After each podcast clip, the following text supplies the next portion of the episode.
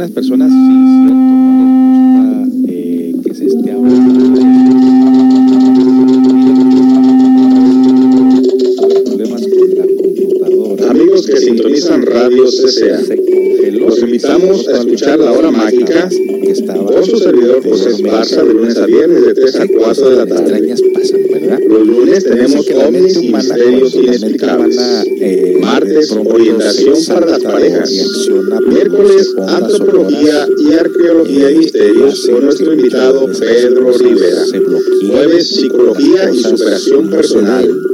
Viernes, cuentos sufis, anécdotas y mensajes del a para el crecimiento interior.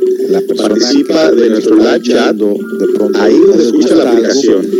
Consciente o Recuerde, lunes a viernes de ondas 3 a sonoras 4 de la y tarde. que Comparte la aplicación con tus conocidos. CCA Radio Online, dos personas una radio cultural, una radio y para el y autoconocimiento. Te vidas esperamos. uno al otro y también cuando alguna persona por alguna razón se siente se está enojando también lanza esas energías y no sabe realmente ni por qué lo hace ni el daño que puede hacer en un momento dado wow pues aquí esta computadora se está comportando de una manera muy extraña y voy a Un poco de ti para sobrevivir. Esta noche que viene,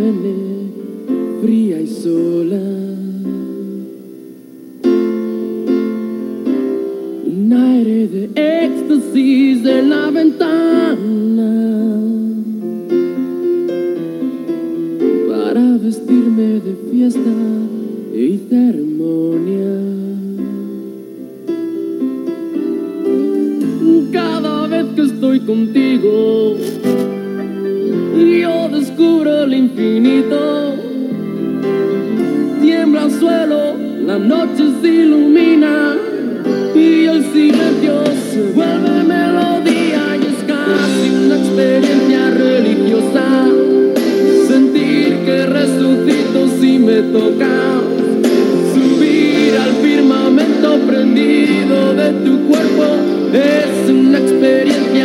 experiencia religiosa o casi una experiencia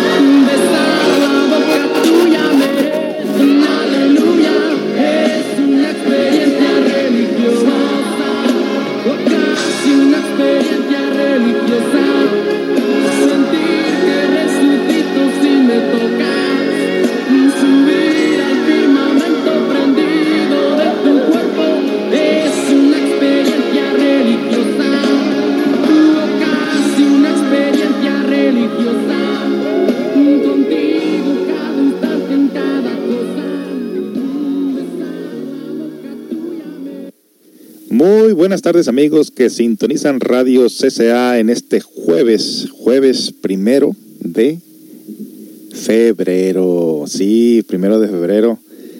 El mes que todos los pajaritos están por ahí a punto de nacer. Y ya para el 14 de febrero ya se oyen los pajaritos por todos lados.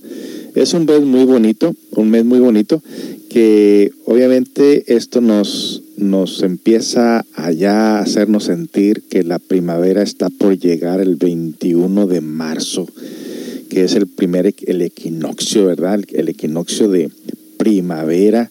Uy, qué rápido se fue este año. Aquí a todo dar que cuando la mente está ocupada no sientes el tiempo y sobre todo cuando no la tienes preocupada con nada y vives el momento y sacas provecho de la vida, sacas provecho de la existencia, eh, no haciendo derroches de energía.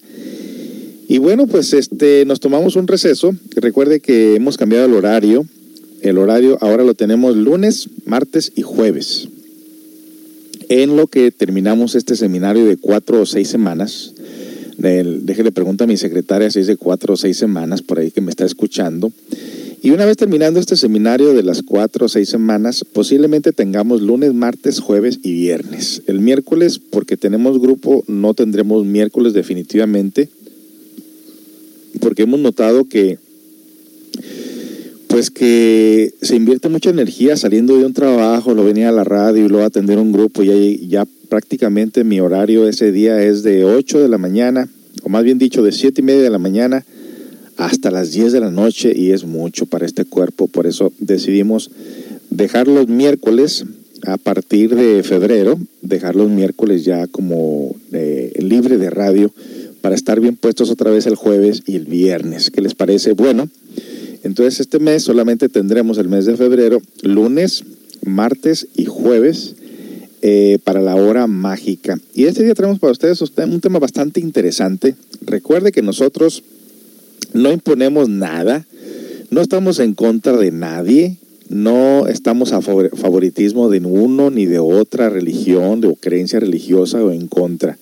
Somos simple y sencillamente personas prácticas que nos gusta investigar el origen de las cosas y el por qué y hacia dónde nos llevan.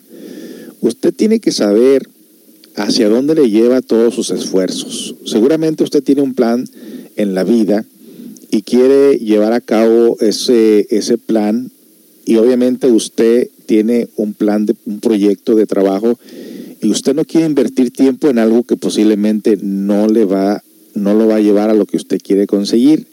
Pero tengamos en cuenta que hay muchos planes que se relacionan con la parte física y las comodidades físicas y hay otra que nos llevan a la cuestión de la parte interior no solamente somos cuerpo, materia, tenemos dentro de nosotros energía, materia y conciencia.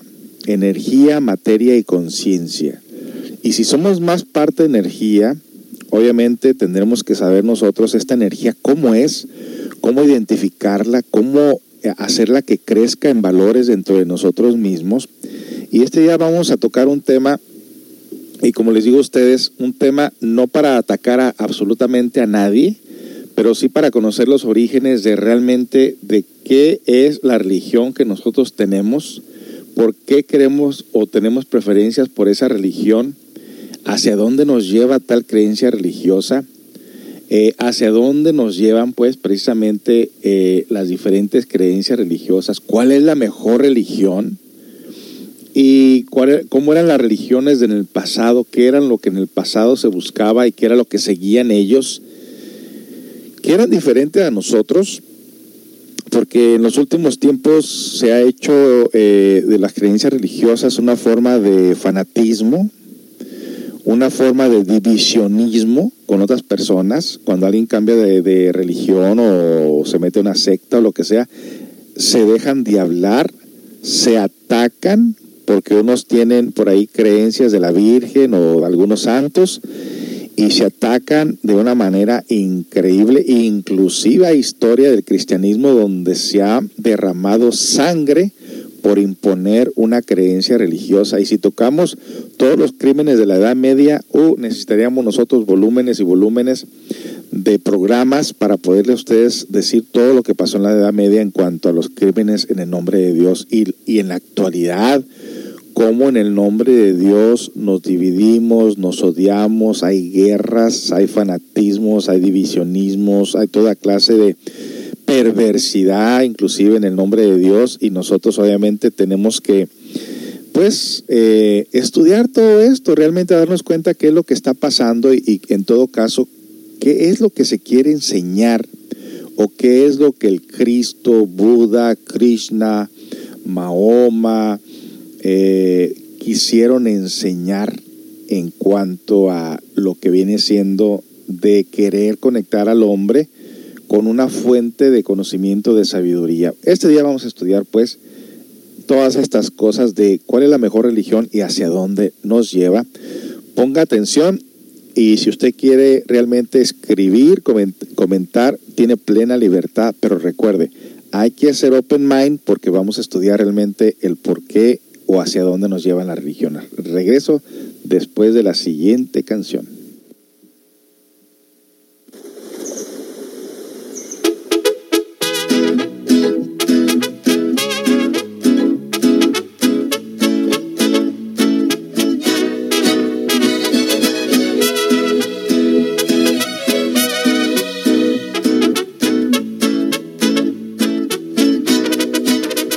Trabaja hasta tarde para que ella no le falte nada.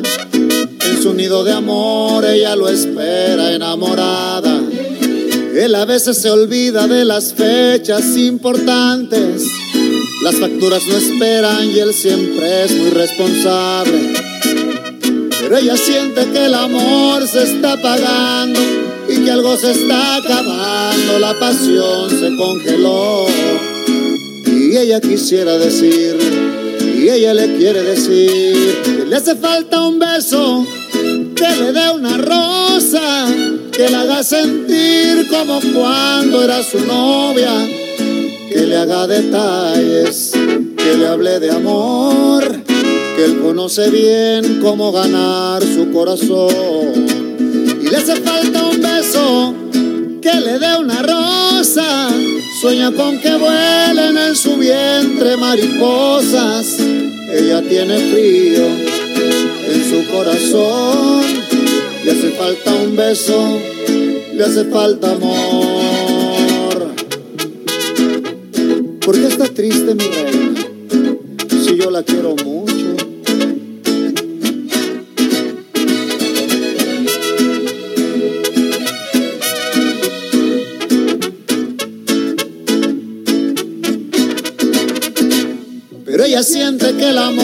Se está apagando y que algo se está acabando, la pasión se congeló.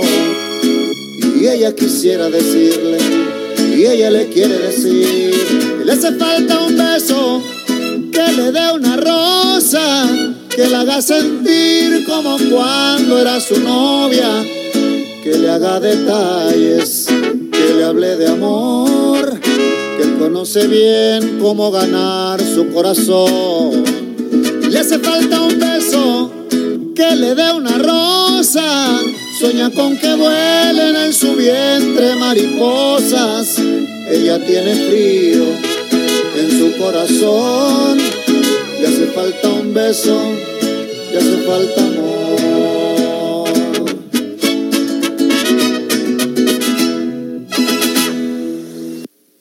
Ahí tuvieron, ahí tuvieron al Chapo de Sinaloa con esta canción Ya hace falta un beso. Hoy me recuerdo en una ocasión que le decía yo por ahí a mi pareja, bueno, pero si tienes todo, te doy todo lo que tú quieres, todo lo que necesitas, todo lo que está a mi alcance, ¿qué te necesita?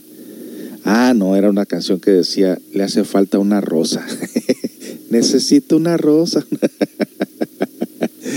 bueno, pues Vamos a estar de lleno en este tema eh, bastante interesante. Eh, vamos a compartir con ustedes la información que tenemos de las diferentes eh, ideas o creencias religiosas de cuándo se fundaron y qué tienen en común muchas de ellas. Bueno, ¿quién fundó tu iglesia? O hace referencia a tu creencia religiosa o religión aunque la palabra religión muchos no la comprenden, no saben lo que significa, inclusive eh, cuando le preguntamos a algún cristiano, ¿Y cuál es tu religión? Oh, no, yo no tengo religión, yo solamente creo en Dios, dicen. Ok.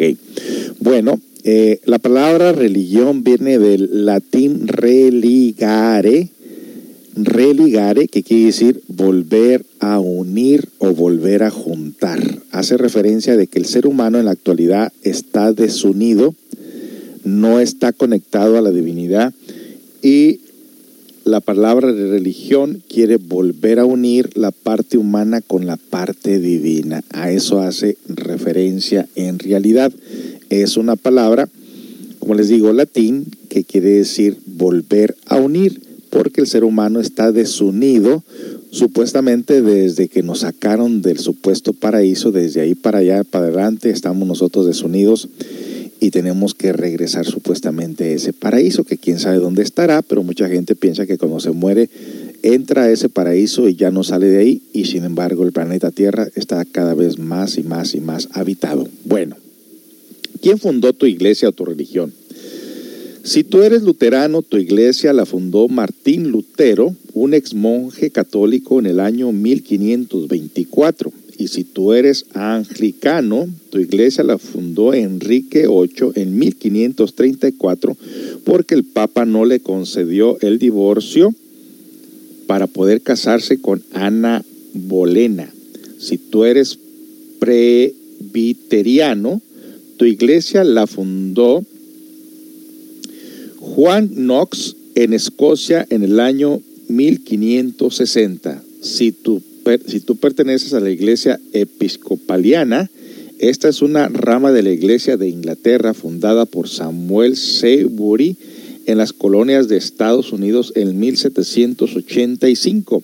Si tú perteneces al grupo de los testigos de Jehová, Carlos Tasser Russell inició estas iglesias en Pensilvania en 1879 si tú eres metodista, tu religión fue organizada por J.C. Wesley en Inglaterra en 1739, cuando decidió separarse de los anglicanos. Si tú eres mormón o los santos de los últimos días, esta la formó José Smith al inicio de un grupo en Palmira, Palmira Nueva Jersey, en 1830. Si tú eres bautista, los orígenes de tu iglesia se remontan en el año 1609 cuando John Smith se le ocurrió fundar esta religión. Si tú eres unitario, Teófilo Lindsley fundó tu iglesia en Londres en 1774. Si tú eres adventista del séptimo día, el movimiento lo inició Guillermo Miller, un granjero americano bautista.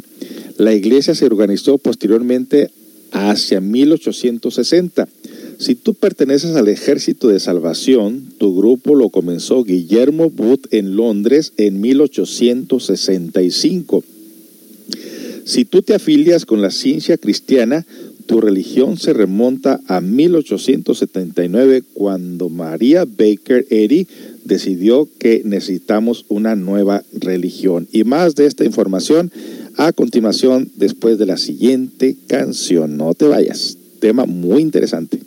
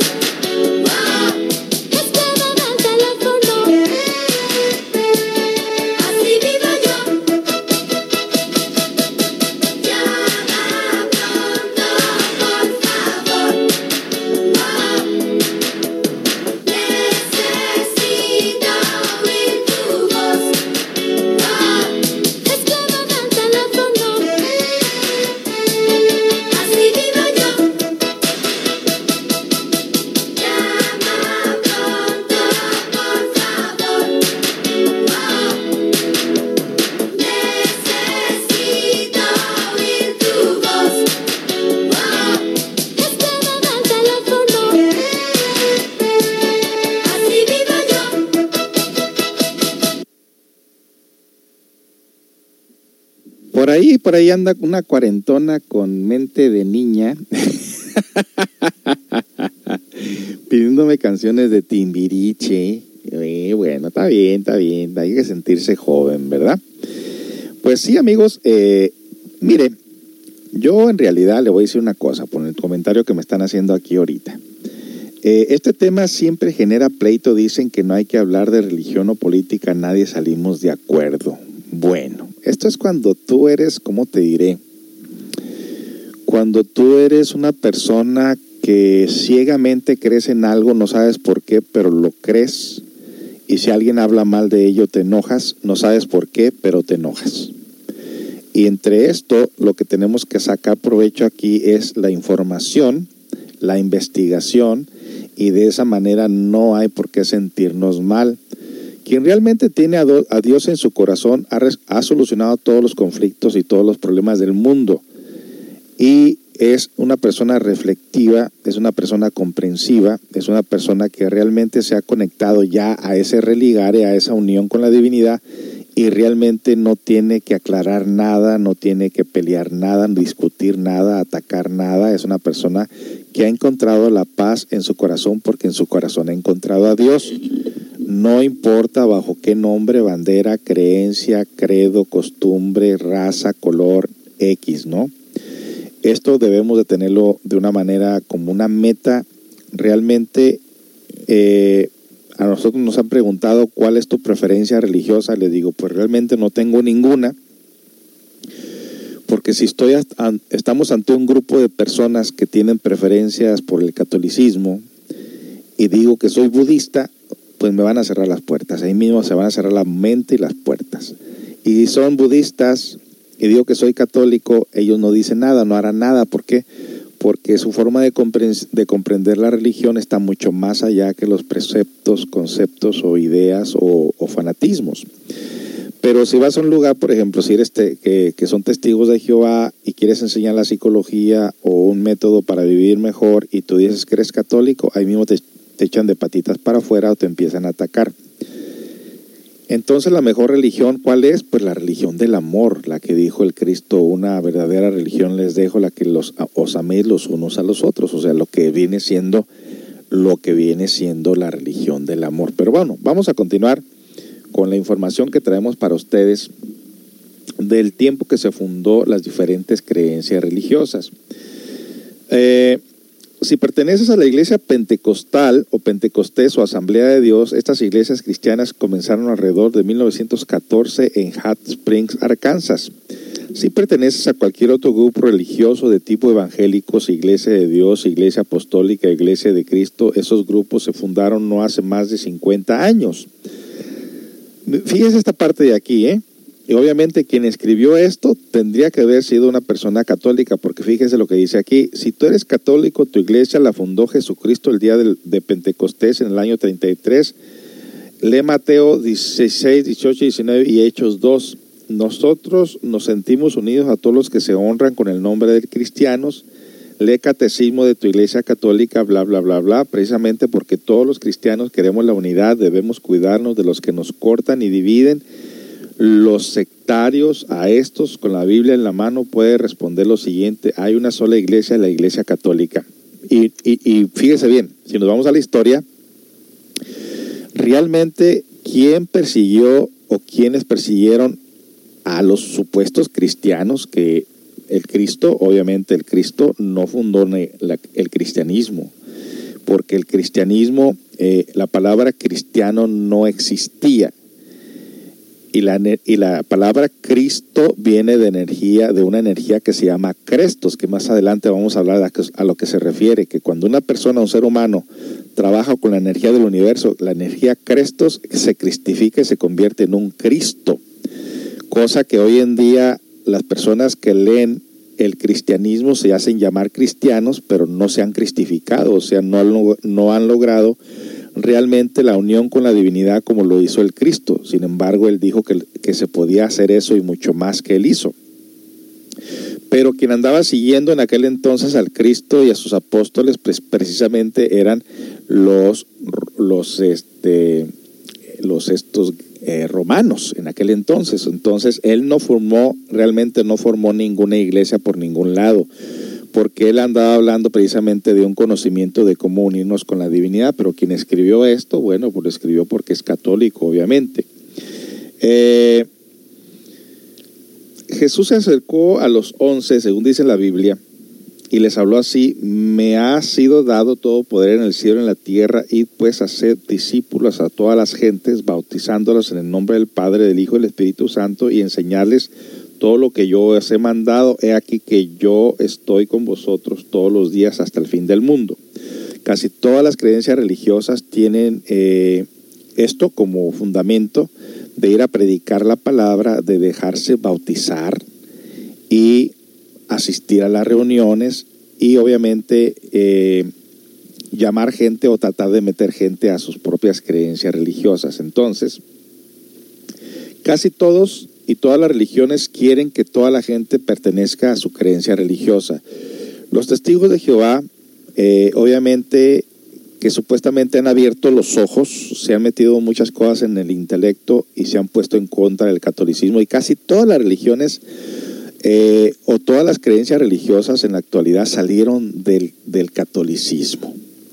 Y unos en contra, y unos odiando, y otros abriendo los ojos y poniéndose en contra de todas las creencias católicas. Bueno, eh, nos dicen alguien por aquí, eh, a ver, ¿cómo que dice por aquí? Los más fanáticos son los testigos de Jehová. Pues hay de fanatismos a fanatismos. Eh, el que no es fanático por un lado es fanático por otro lado también, pero pues sí se les critica porque, por ejemplo, en, cuando son muy, muy fanatizados, muchas de las veces cuando una persona inclusive está enferma y necesita eh, sangre o una operación, las creencias dicen que hay que dejarlo morir que, o, que Dios venga a curarlo porque no están de acuerdo que alguien intervenga en la salud de la persona. Bueno, vámonos a lo que viene siendo en todo caso eh, una información que tengo aquí en audio para más o menos irnos ampliando la idea de qué se trata este tema porque queremos nosotros llegar a aclarar algo muy interesante. Y bueno, vámonos al mundo desconocido, este compañero que también tiene comentarios muy interesantes y vamos a ver qué es lo que nos dicen sobre 12 puntos comunes que todas las religiones tienen.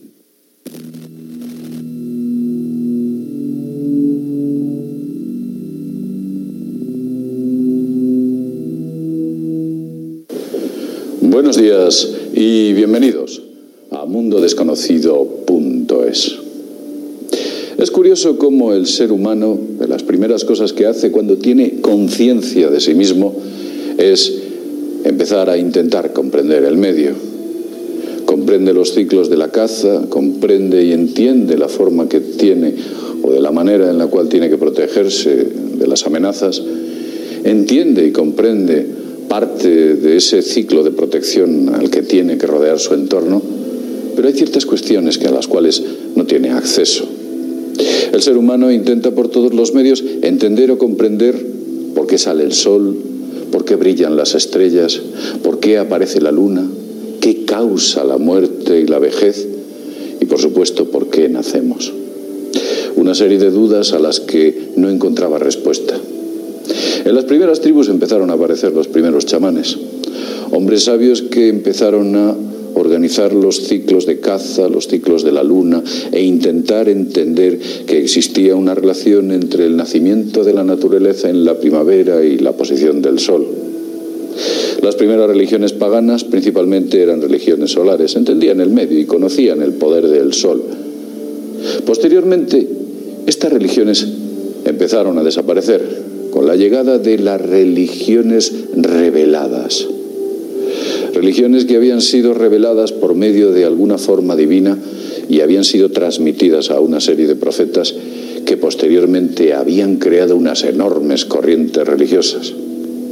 Se perdió el principal conocimiento y los primeros grandes eh, avances que el hombre tuvo dentro de esa especie de entendimiento natural que tenían las religiones paganas para pasar a intentar comprender este mundo con el misticismo que nos entregaban aquellas religiones oficiales. En la actualidad son muchas, pero nos encontramos que misteriosamente estas religiones y todas las religiones principales que existen en el planeta tienen unas pautas comunes. Aquí vamos a hablar de esas pautas comunes. ¿Por qué alguien o qué entidad o qué poder o qué fuerza nos han impuesto estas religiones con estas pautas comunes? Algunas religiones de mayor calado, otras de menor calado, otras pequeñas pero importantes geopolíticamente hablando, han conseguido o intentan constantemente hacer de su conocimiento y desde, y desde luego, por supuesto, de su saber y de su Dios el más poderoso de todos. Pero, ¿qué nos hace pensar a aquellos que procesan el cristianismo? ¿O qué hace pensar a aquellos que procesan el islamismo? ¿O qué hace pensar a aquellos que procesan el brahmanismo, el judaísmo u otra religión que la suya es mejor que la del otro? En realidad, básicamente, todas son muy parecidas. Y esa extraña cohesión que existen entre ellas, como he dicho antes, empieza a ser sospechosa. Veréis que dentro de esas religiones existen doce pautas comunes. La primera de ellas es que aquellos que procesan la religión, sea cual fuere, son denominados el pueblo elegido. El pueblo elegido. Recordáis que en la Biblia incluso habla de los 144.000 elegidos. En la religión judaica se llaman el pueblo elegido. E incluso en religiones que se pueden encontrar en el centro de la Amazonía, los Amungalala quería decir el pueblo elegido. Regresamos con más de esta interesante información después de la siguiente canción.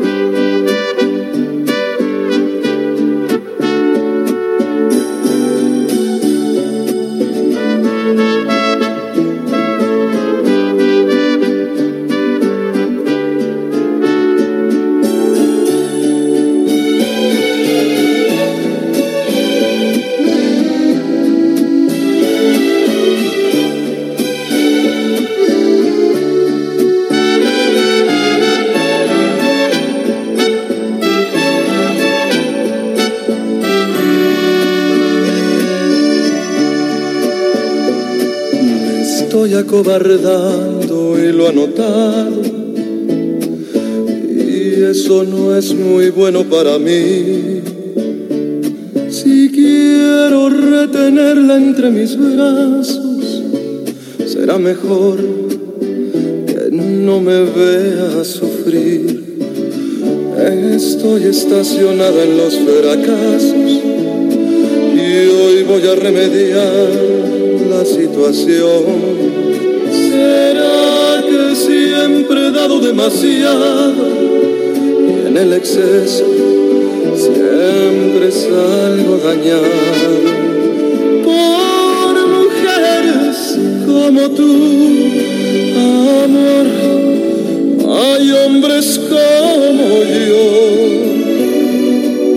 que se pueden morir por dignidad mordiendo el corazón.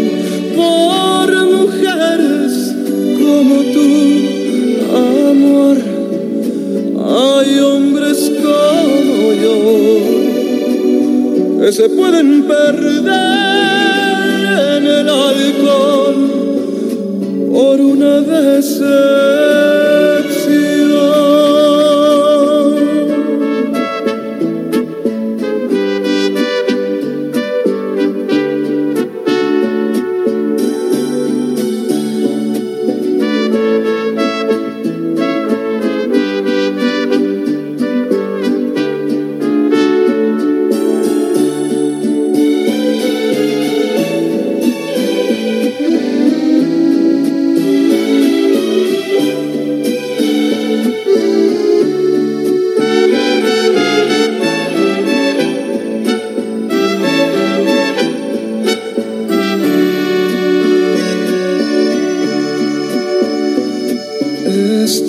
Estacionado en los fracasos y hoy voy a remediar la situación. ¿Será que siempre he dado demasiado en el exceso siempre salgo dañado por mujeres como tú, amor? Hay hombres como yo se pueden morir por dignidad, mordiendo el corazón por mujeres como tú, amor. Hay hombres como yo que se pueden perder en el alcohol por una decepción,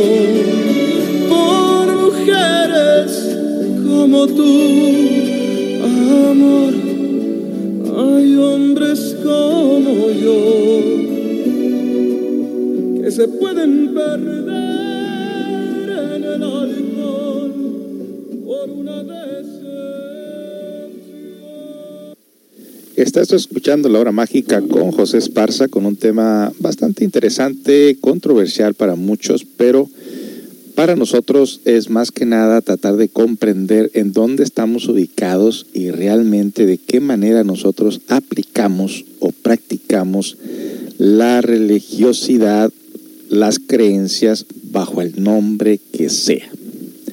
Sé tú mismo el cambio que quieres ver en el mundo, decía eh, Mahatma Gandhi. ¿Y qué, a qué pertenecía Mahatma Gandhi en aquel entonces? ¿Era budista, era cristiano, era católico, era musulmán? ¿Qué era ese hombre? Pues mire, lejos, de, lejos realmente de saber qué practicaba eh, con sus ejemplos que él dio de vida, por la manera que se comportó y de la manera que se sacrificó por su pueblo, que logró liberar a los indios de las garras de los ingleses, ganando eh, la batalla de liberarlos sin necesidad de un arma, sin necesidad ni una, ni una pistola, más que simplemente usar el sacrificio, usar la disciplina y las mismas leyes para poderlos liberar y obviamente el no conflicto, el no ser violento. Es una, el único hombre que ganó una guerra sin necesidad de, de ningún arma. Todos por acá nosotros, eh, si vamos a estudiar la historia del cristianismo, del catolicismo y de todos estos, en el nombre de Dios se ha derramado mucha sangre y las guerras que han habido también han sido en, en el nombre de Dios, como la ve. Vamos a seguir escuchando este audio, se me hace muy interesante este... Eh, este programa de Mundo Desconocidos, él siempre tiene tópicos muy interesantes y estamos viendo una persona que es sumamente abierta a la investigación y es exactamente lo que estamos haciendo nosotros. Continuamos. Es una pauta común. Es como que tuviesen la patente el pueblo elegido y los demás fuesen algo totalmente distinto y con menor valor. Es como una especie de característica, de marca. Los dioses crean las distintas religiones y le añaden una marca. También incluyen un dato curioso, como segundo punto, los llamados herejes. Aquel que no procesa tu religión es un hereje. Si eres judaico y ves a un islamista, eres, el islamista es un hereje. Si el islámico ve a un cristiano, el cristiano es un hereje. Pero si el cristiano ve a un islámico o ve a un judío, son unos herejes. Han creado una especie de diferencias intentando mm, compartimentalizar a la raza humana dentro de esos grupos religiosos. Como tercer punto hay otro dato curioso, la llamada Guerra Santa. La Guerra Santa es continua en todos los episodios que aparecen en la historia de la humanidad. Cuando Josué toma la tierra santa y acaba con los amorreos, filisteos, amaletitas, los hititas, jebuseos, cuando acaba con todas las tribus y destruye las importantes ciudades como pueda ser Jericó, está haciendo la guerra santa. Cuando los cristianos, en pro de recuperar Jerusalén, emprenden la guerra santa, e intentando tomar esas ciudades a costa de muchas, de miles, si no cientos de miles de vidas, durante todos los años que duraron las cruzadas. Por supuesto, los islámicos hacen lo propio y consideran que su yisad debe pasar por una especie de guerra santa para, desde luego, hacer o mantener esos lugares sagrados. Todas las religiones, independientemente de su distancia, el punto en el que se encuentren, tienen la llamada guerra santa. Hay que hacer la guerra al hereje. El cuarto punto es la blasfemia. La blasfemia en todas las religiones ha sido contemplada. Básicamente es criticar a otra religión. Si eres judío y criticas a la religión cristiana, eres un blasfemo. Si eres cristiano y criticas a la religión judía, a la religión judía el judío te ve como un blasfemo por criticarle. Si eres judío y estás criticando a los islámicos, el islámico te ve como un blasfemo.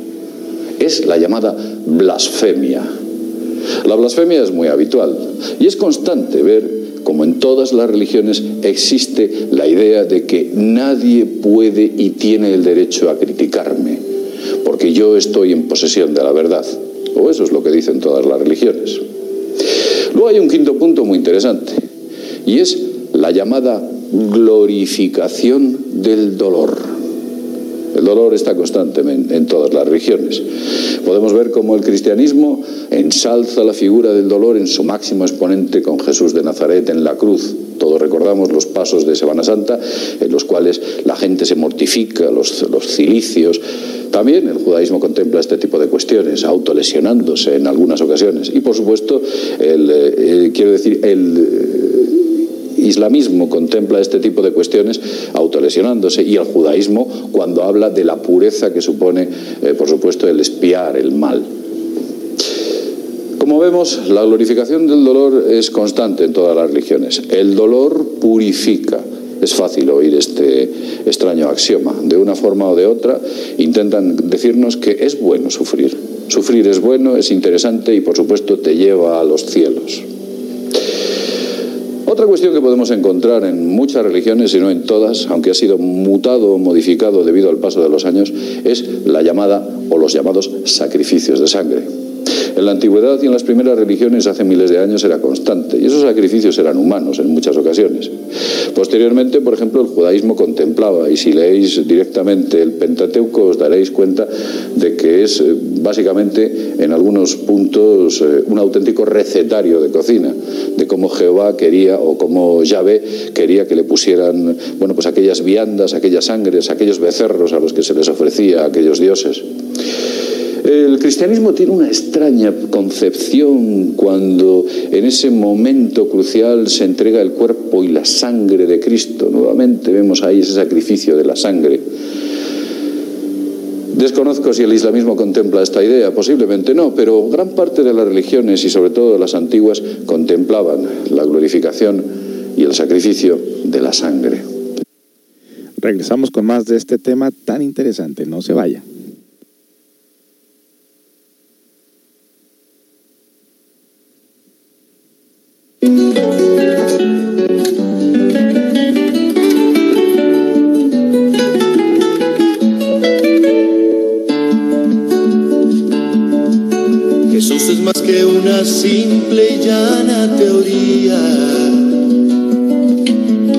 ¿Qué haces hermano leyendo la Biblia todo el día? Lo que hay está escrito se resume en amor, vamos ve y practícalo. Jesús, hermanos míos, es verbo, no sustantivo. Jesús es más que un templo de lujo con tendencia barroca. Él sabe que total a la larga esto no es más que roca. Iglesia se lleva en el alma y en los actos no se te olvide que Jesús, hermanos míos, es verbo, no sustantivo. Jesús es más que un grupo de señoras de muy negra conciencia que pretenden ganarse el cielo con club de beneficencia. Si quieres tú ser miembro activa, tendrás que presentar a la directiva tu cuenta de ahorros en Suiza y vínculos oficiales. Jesús es más que persingarse, hincarse y hacer de esto alarde. Él sabe que quizá por dentro la conciencia les arde. Jesús es más que una flor el altar, salvadora de pecados. Jesús, hermanos míos, es verbo, no sustantivo.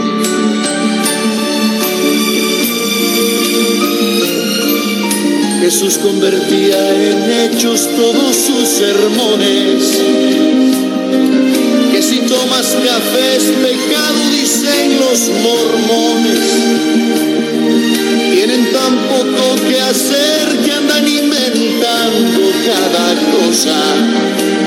Jesús, hermanos míos, es verbo, no sustantivo. Jesús no entiende por qué en el culto le aplauden. Hablan de honestidad sabiendo que el diezmo es un fraude. A Jesús le da asco el pastor que se hace rico con la fe. Jesús, hermanos míos, es verbo, no sustantivo.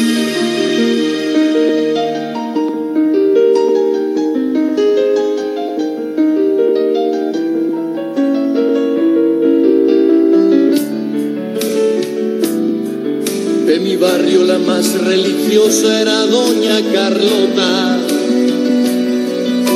Hablaba de amor al prójimo y me ponchó cien pelotas. Desde niño fui aprendiendo que la religión no es más que un método. Con el título prohibido pensar que ya todo está escrito.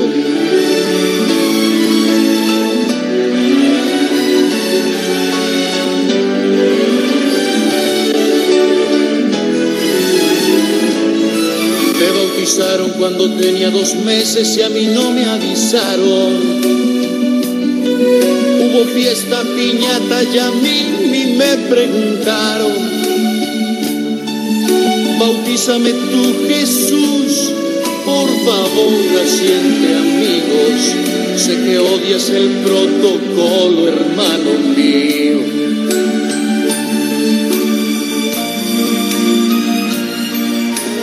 Señores, no dividan la fe, las fronteras son para los países. En este mundo hay más religiones que niños felices. Jesús pensó, me haré invisible para que todos mis hermanos dejen de estar hablando tanto de mí y se tiendan la mano.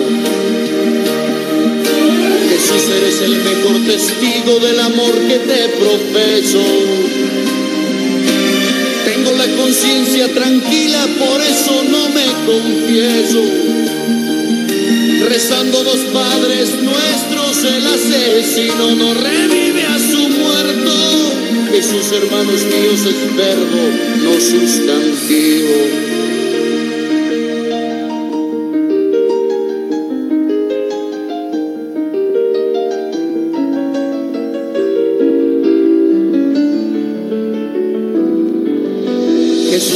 Jesús, bajes a la tierra, quédate allá arriba. Todos los que han pensado como tú y están boca arriba, olvidados en algún cementerio, equipajes subsidiales. Murieron con la sonrisa en los labios, porque fueron verbo y no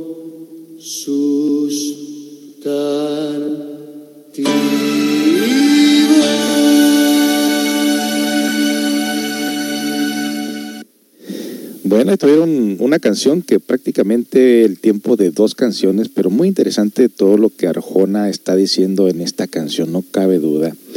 Bueno, tratamos nosotros con esta información de salirnos un poquito de ese hábito mm, de atacarnos, de dividirnos, de creernos que somos los elegidos, de eh, sentir como realmente que ya nos ganamos el cielo y cosas por el estilo. No, no, no. Hay que, hay que abrirnos un poquito a la información y hay que darnos cuenta de, esta información tan interesante. Obviamente esto va a aterrizar en algo práctico. No crean que nosotros vamos a seguir con lo mismo o de estar promoviendo alguna ah, creencia religiosa o favoritismo o en contra de otra. Nada, nada, nada. En realidad consideramos que todo lo que el Cristo enseñó, lo enseñó a algunos pocos. Eh, algunos les hablaba, en parábolas y a otros les enseñó un conocimiento directo, pero no a todos. Y estos fueron solamente sus apóstoles y los apóstoles más tarde los discípulos y así sucesivamente. Y al final de cuentas, pues mire que fue perseguido, fueron perseguidos todos casi para ser asesinados.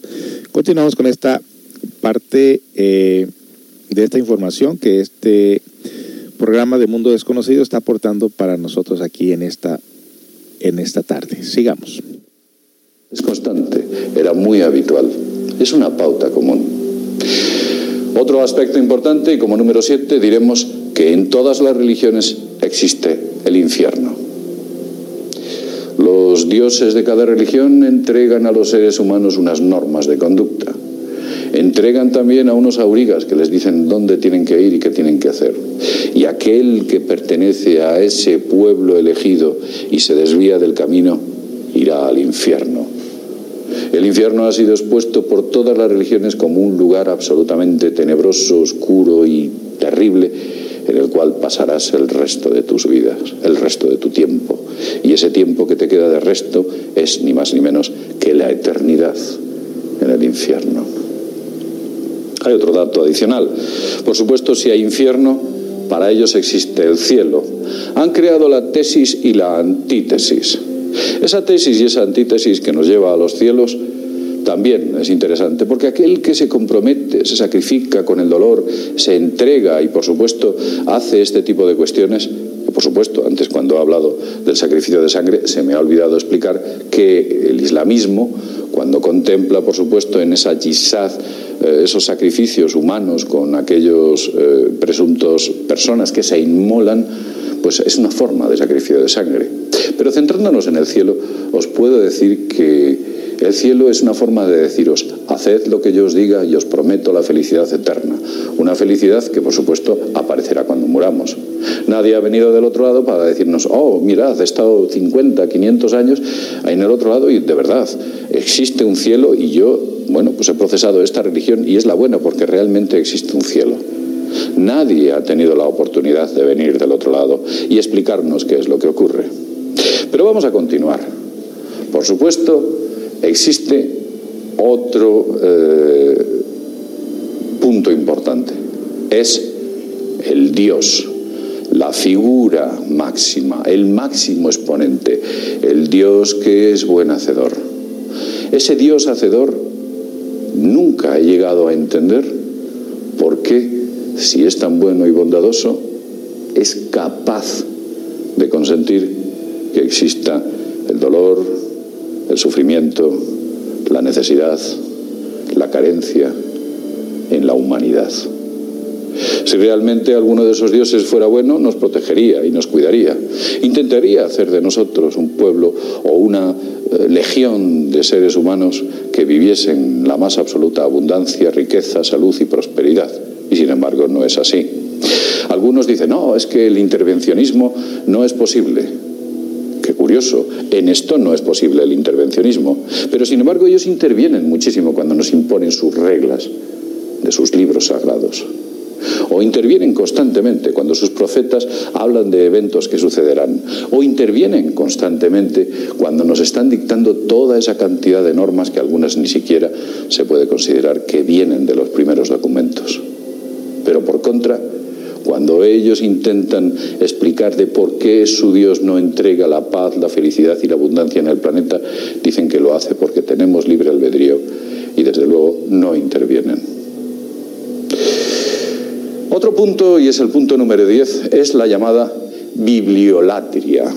Os diréis, ¿qué es la bibliolatria?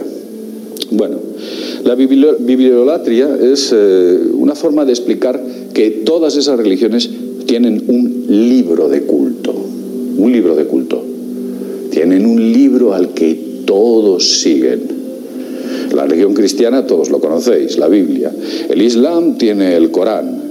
El judaísmo, que no es una religión muy extendida, tiene también el suyo, la Torá. Todas tienen un libro sagrado. Allí donde vayas y encuentres una religión, encontrarás sus libros sagrados.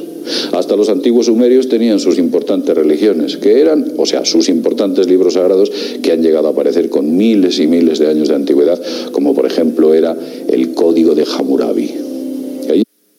Regresamos, regresamos ya casi terminando este audio, pero es importante que nosotros sepamos toda esta información porque quien realmente quiera eh, encontrar el sentido a sus creencias religiosas o lo que se le ha inculcado, bueno, pues es una manera de eh, encontrar estos datos tan importantes y luego reflexionar realmente de qué manera nosotros eh, hemos mejorado o practicamos nuestra propia creencia religiosa. Ya regreso con más.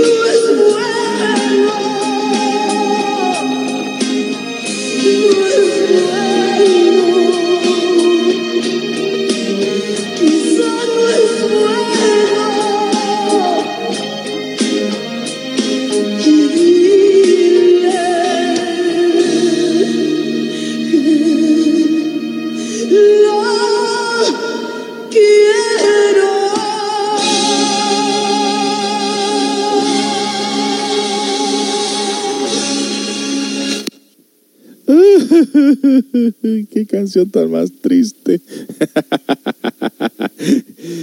bueno, amigos, estamos aquí en esta hora mágica tocando un tema bastante interesante y que no me va a alcanzar el tiempo. De hecho, no me ha alcanzado el tiempo. Es un tema bastante, bastante largo. Hay otro dicho que dice por ahí, no hables de tu religión, mejor que tu religión hable por ti. Y aclaramos una vez más la palabra religión que viene del latín religare, que quiere decir volver a unir la parte humana con la parte divina, porque la parte humana está desunida de la parte divina.